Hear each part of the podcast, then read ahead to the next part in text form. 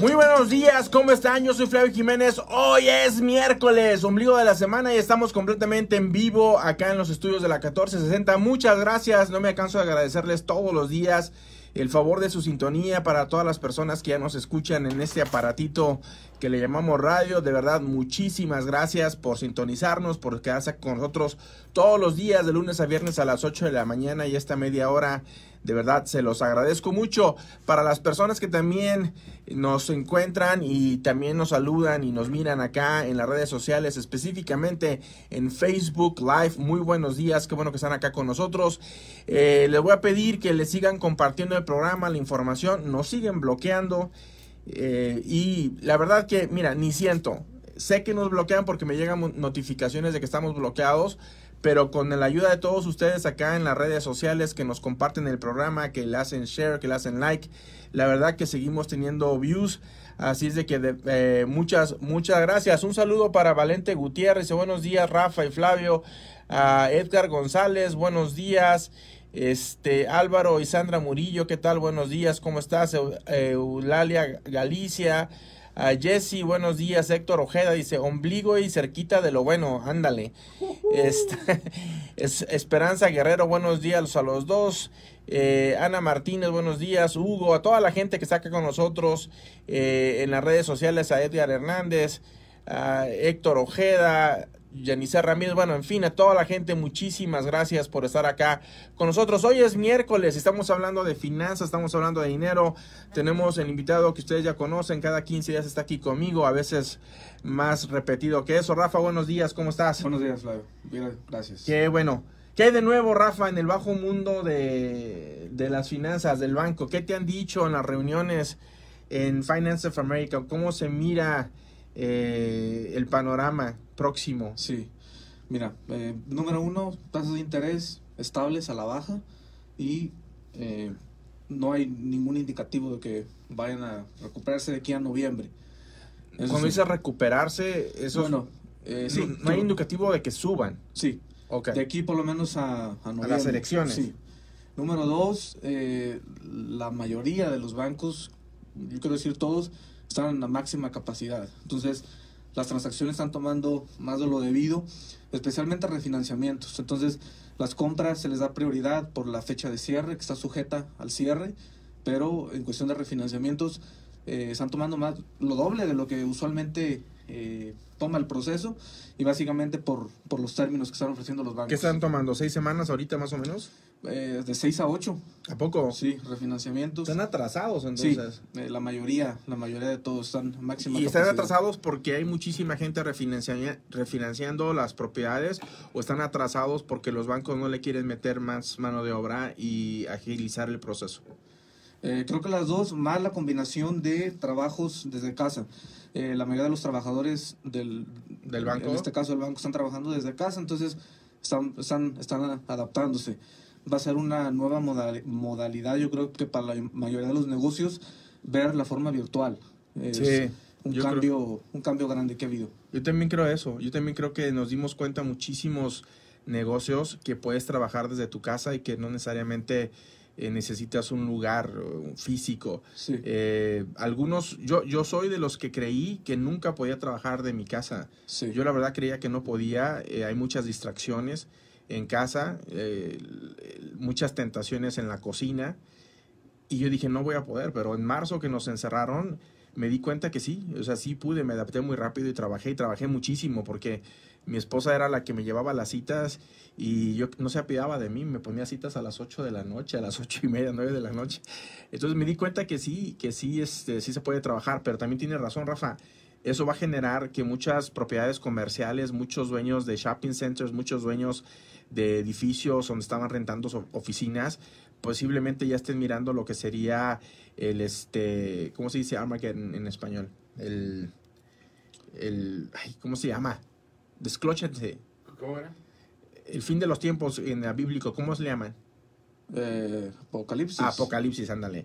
El apocalipsis comercial, yo creo que se nos viene encima, viene este algo bastante, bastante serio, muy complicado para todas las personas que tienen eh, préstamos comerciales o para las personas que tienen edificios comerciales. Yo creo que se viene algo bastante interesante difícil para ellos. Sí. Ahora, a nivel residencial, todo, todo bien y, a- y, y de buena, Rafa. Sí, ahora en, en- en cuestión de los trabajos eh, virtuales, eh, sí, la mayoría de las compañías, lo que anteriormente era una desconfianza en cuestión de que si los trabajos se iban a efectuar con normalidad, se están dando cuenta que sí, o sea, realmente eh, están, están sintiéndose cómodos en, en permitiendo a la mayoría de los empleados trabajando desde fuera.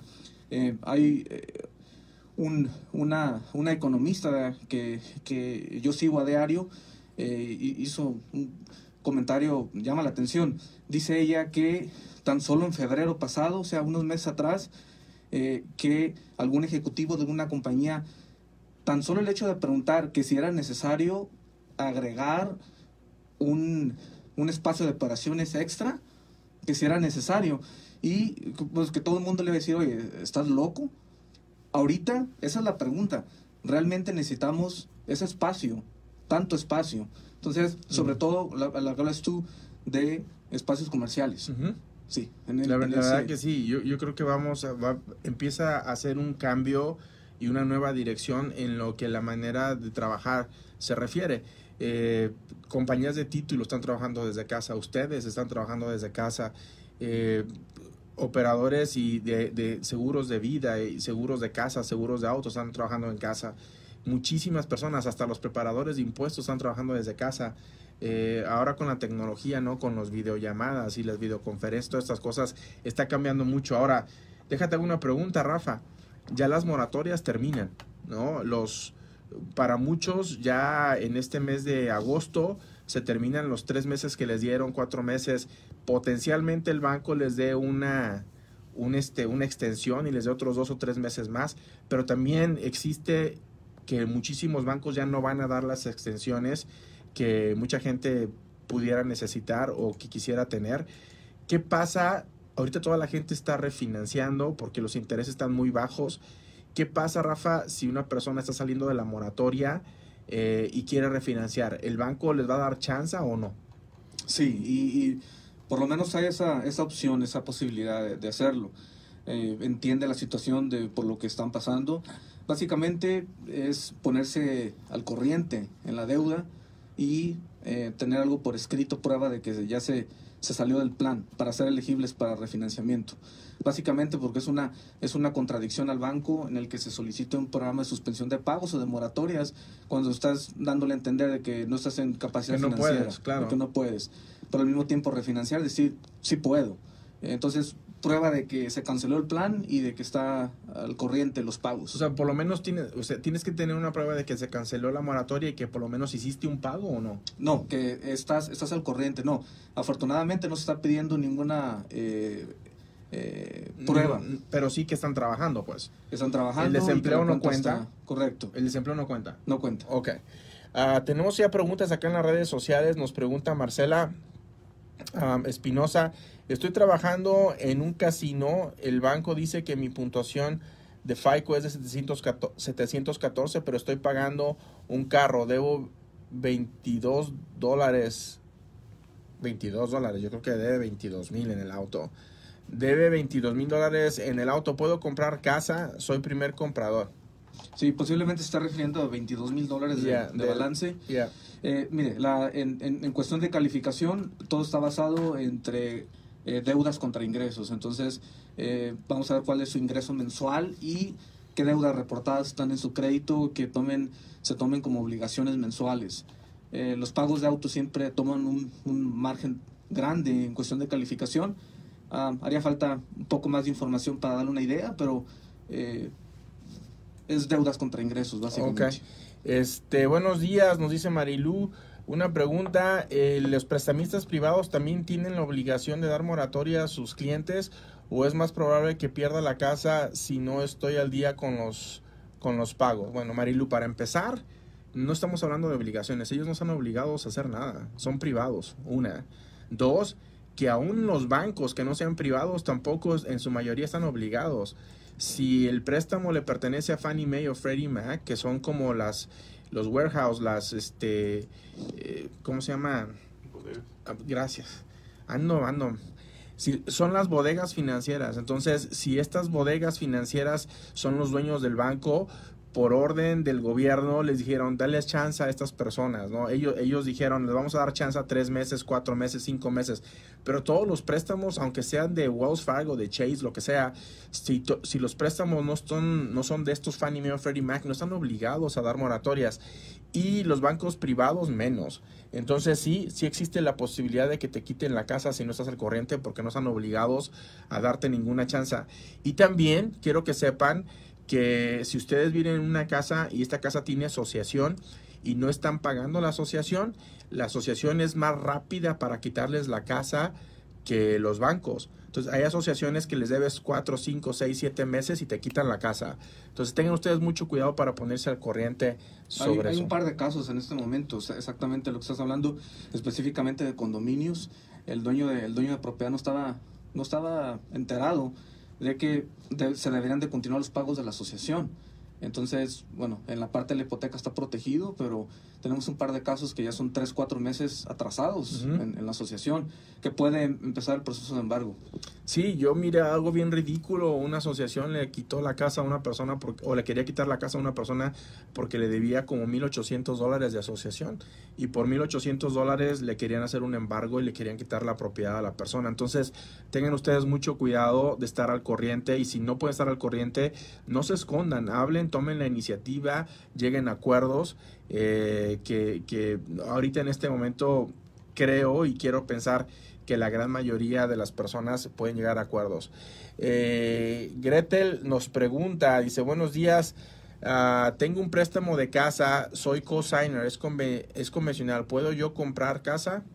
Sí, sí puede comprar, nada más un, punto muy importante en, cuestión de si usted es cosigner de otra propiedad. Entonces, regularmente, eh, sobre todo en, en, préstamos de auto, si hay prueba de que usted está pagando la deuda por lo menos por 12 meses, eh, aunque esté a nombre de otra persona, el banco puede excluir esa deuda con prueba.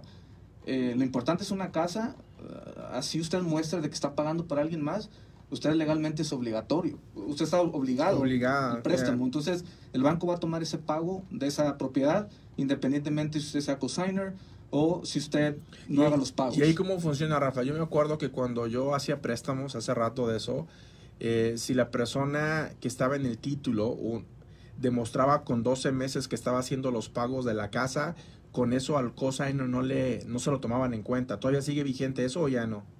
Ah, en este caso va a, ser, va a ser agregado el pago directamente. No por eso, pero hazte cuenta que tú y yo eh, compramos una casa. Si demostramos que tú eres el que estás pagando la casa, a mí me la casa por 12 meses o más, ya no me afecta el pago. No, en, en, en ese caso sigue afectando ¿En serio? Sí, tú como eh, obligado. No, sí, o sea, soy, responsable de, ese, de esa para calificación, sí. Pero si tú, si tú estás pagando, si tú y yo compramos la casa juntos y yo demuestro que con tu dinero, con tu chequera, con lo que sea, tú estás pagando, ¿me sigue afectando el pago mensual a mí para calificar o ya no? ¿En serio? Sí. No, pues no. Hay, un, pago mensual. Entonces, ¿quién nos hizo esa pregunta, Gretel? Entonces, Gretel, por favor, habla con Rafael Ahorita te ponemos el número de teléfono aquí en las redes sociales. Habla con Rafael para que te haga números, a ver hasta dónde te afecta eh, el, que seas cosigner de, de cualquier tipo de O la otra opción, liberarla, liberarla ella del préstamo, ¿verdad? Sí, pero eso significa que la otra persona tiene que calificar solita para asumir la deuda. Ahí son. Oye, eso cambió, Rafa. Yo pensé que todavía estaba vigente. Eso cambió entonces. entonces. Aunque yo demuestre con documentos que tú estás pagando la casa, y yo soy cosigner. Aunque yo demuestre el pago mensual, todavía me sigue afectando para yo poder calificar otra a comprar otra casa. Sí. Oh, wow. La respuesta es sí. Oh, wow. Alright, esa no me la. Yo pensé que había, yo pensé que no había cambiado. Esa sí ya cambió. Ya tengo rato que no hago préstamos. Alright, los teléfonos acá en cabina 702-876-1087. Tienes preguntas o también puedes hacer preguntas acá en las redes sociales y con mucho gusto este, te podemos contestar preguntas acá que puedas tener. Una, una de las cosas que está pasando mucho ahorita en, en bienes raíces, sobre todo para las personas que ya tienen casa, se quieren aprovechar muchísimo de este el refinanciar y bajar la tasa de interés porque los intereses están históricamente muy bajos en este momento y muchas personas están optando por eso. Otras personas están escuchando, bueno, más bien yo creo que de mí, porque no creo que no hay muchos allá afuera diciendo lo que yo estoy diciendo, entonces Por eso te cortan. por eso me cortan. Pero están escuchando que potencialmente van a bajar las casas y muchos dicen, bueno, antes de que bajen quiero sacarle dinero. La tasa de interés, Rafa, que, que le das a una persona si- simplemente va a refinanciar y no le va a sacar dinero, es diferente a la persona que sí va a refinanciar y le saca dinero, la tasa de interés es diferente. Una gran diferencia, sí. poco? Sí, básicamente el, el banco se siente más cómodo cuando se hace un refinanciamiento y solamente eh, está cubriendo la deuda actual. Eh, Ok. Entonces, si usted obtiene un préstamo más alto para sacarle dinero, hay un costo, eh, una tasa de interés más alta. Entonces, in- importante ver realmente cuál es el propósito del refinanciamiento. Si en, en- en lo posible solamente financiar lo que se debe. Hay otras opciones, como lo hemos hablado en otros programas, con líneas de crédito para accesar pero sí es una gran Pero diferencia. sí en el cambia mucho, o que Sí. más o menos en, pu- en puntos, ¿cuánto cambia? ¿Medio punto? ¿Un punto? Eh, yo consideraría al menos medio punto. Oh, no es de mucho, es diferencia. Sí. Claudia nos pregunta, ¿puedo ayudarle a mi hija a comprar una casa como cosigner? Como primera compradora, yo ya tengo tres años con mi casa. So, Claudia tiene casa, quiere ayudarle a su hija, que sería primer comprador su hija. Ella pregunta si puede ser cosigner de su hija y no, quitar, no quitarle el estatus de primer comprador a ella. Sí, en este caso usted, podrá ayudarle a su hija a calificar. Ahora, eh, por el hecho de que usted no va a ocupar la propiedad, o sea, uno, uno de los dos aplicantes no va a estar ocupándola, el enganche es un 5%, o sea, realmente no está mal y eh, se pueden combinar tantos ingresos como deudas de las dos personas. Perfecto, entonces se puede. Sí. Jorge puede. nos pregunta, ¿qué prestamistas tienen el mejor programa para Lighting Number? Ah, mira, Jorge, no son prestamistas, son instituciones, hay muy poquitas. Ahora con el coronavirus desaparecieron muchos y todavía no regresan a hacer préstamos en Nevada. Hay uno o dos eh, bancos que ya regresaron, pero más o menos andan igual todos. eh. Están pidiendo el 20% de enganche y el interés es como del 7%. Entonces no hay mucho, es una cajita muy cerrada lo del IT number eh, y, no hay mucho de dónde escoger, Jorge. Eh, ahorita te puedo decir que la gran mayoría está pidiendo el 20% de enganche y cuando digo la mayoría son como dos o tres que andan ahí. Am, 20% de enganche, 7% de interés. Pero llámame, porque mucha gente se, les ha- se le hace muy caro el interés y no entienden la parte de intereses. ¿Es caro comparado con qué? Es la pregunta que hay que hacer. Alright, eh, ¿qué tenemos aquí? Ana, ¿cuál es el mejor tasa de interés para inversión que podría encontrar en las próximas ah, siguientes 10 días? Un aproximado para darme una idea, dice. Buena pregunta, buena pregunta. Sobre todo por eh, la propiedad de inversión, lo que hemos comentado, el uso que usted le da a la propiedad. Hay, algo muy interesante en propiedades de inversión. Entonces, en general, las tasas de interés están en lo más bajo en los últimos 50 años y, siguen, siguen estables a la baja y potencialmente vamos a ver lo que nunca hemos visto. Ahora, en propiedades de inversión, realmente hay un costo eh, por agarrar la tasa de interés. Entonces, básicamente, eh, el banco hace un ajuste si la propiedad es de inversión, si es de, vamos a suponer que es de cuatro unidades o regular. Hay un costo detrás de esa tasa de interés, por lo mismo que están tan bajas. Entonces, hay que comprar puntos. Aquí va a ser lo importante cuántos puntos hay que comprar. O sea, no, no puede usted obtener una tasa de interés en inversión sin pagar puntos, sin, sin tener un costo.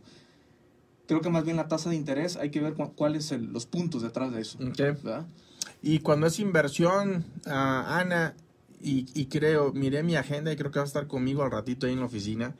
Este, y cuando es inversión, lo que menos te debe de preocupar es el interés que te cobra el banco, lo que más te debe de preocupar es el retorno de inversión. Entonces, eh, ya, ya te la sabes esa, Ana. Me extraña, me extraña, Ana. Alright, este, ¿quién más está acá con nosotros? Claudia nos dice, como cuántos son los gastos de cierre si elijo refinanciar mi propiedad? Es un porcentaje, ¿no, Rafa? No, Sí. O sea, eh, va a depender mucho de la cantidad de préstamo que refinancies, Correcto. Ent- pero es un porcentaje, más o menos, ¿qué por ciento son los gastos de cierre ahí con Finance of America? Eh, yo consideraría algo estándar 2.5% ok. en, en cuestión de gastos de cierre. Básicamente un refinanciamiento, los gastos de cierre son menos de una, en una compra por, por, por gastos que no aplican el refinanciamiento, pero va a depender de, de cada banco, básicamente. Ok. Ahí, mira, este, aquí nos, ¿quién nos hizo esa pregunta? ¿Quién nos hizo esa pregunta? Claudia. Mira, Claudia, la verdad sea dicha, ¿ok? Cada quien cobra lo que se le pega la gana, ¿no? Los bancos tienen eh, unos costos que son fijos y aún así son costos diferentes. Lo que te puede cobrar un banco es muy diferente a lo que te pueda cobrar otro. Y luego llega la representación de la gente de préstamos. Entonces, eh, no porque está Rafa aquí, pero entre otras razones, entre muchas otras razones, una de las que trabajamos nosotros con Finance of America y con Rafael es de que es de los bancos que cobra menos en gastos de cierre. Entonces, tienes que tomar eso en cuenta. Es un porcentaje del valor de lo que vas a refinanciar. Eh, muchas gracias a Jorge por el comentario. Dice que buen show. Me gustaría saber más sobre acerca de líneas de crédito. Nos dice Marta Cruz. Hemos dado conferencias de líneas de crédito. Yo soy un apasionado en las líneas de crédito. Eh, modestia aparte, sé usar muy bien las líneas de crédito. Con mucho gusto. Eh, es difícil explicarlo aquí al aire. ¿no? Yo soy de los que explica o me gusta explicar líneas de crédito con un pizarrón y todo. Eh, porque siento que me hago entender más, pero la línea de crédito es lo mejor que le puede pasar a un ser humano siempre y cuando la sepa utilizar. Entonces, Marta, con mucho gusto, el día que gustes, puedes hacer una cita conmigo y te la explico, será un placer excelente, excelente opción. Vehículo, ¿no? Si, lo sabes usar. Sí. Eh, yo me han preguntado, Flavio Jiménez, ¿qué es lo que hace? Y digo, ¿sabes qué? ¿O qué es lo que le gustaría hacer?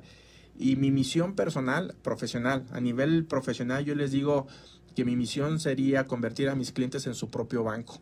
Eso, eso para mí, profesionalmente hablando, esa es mi misión convertir a mis clientes en su propio banco y la manera de hacerlo es con líneas de crédito cuando las sabes estudiar bien, cuando las entiendes. ¿Cuál es la tasa de interés para refinanciar ahorita? Nos pregunta Valente.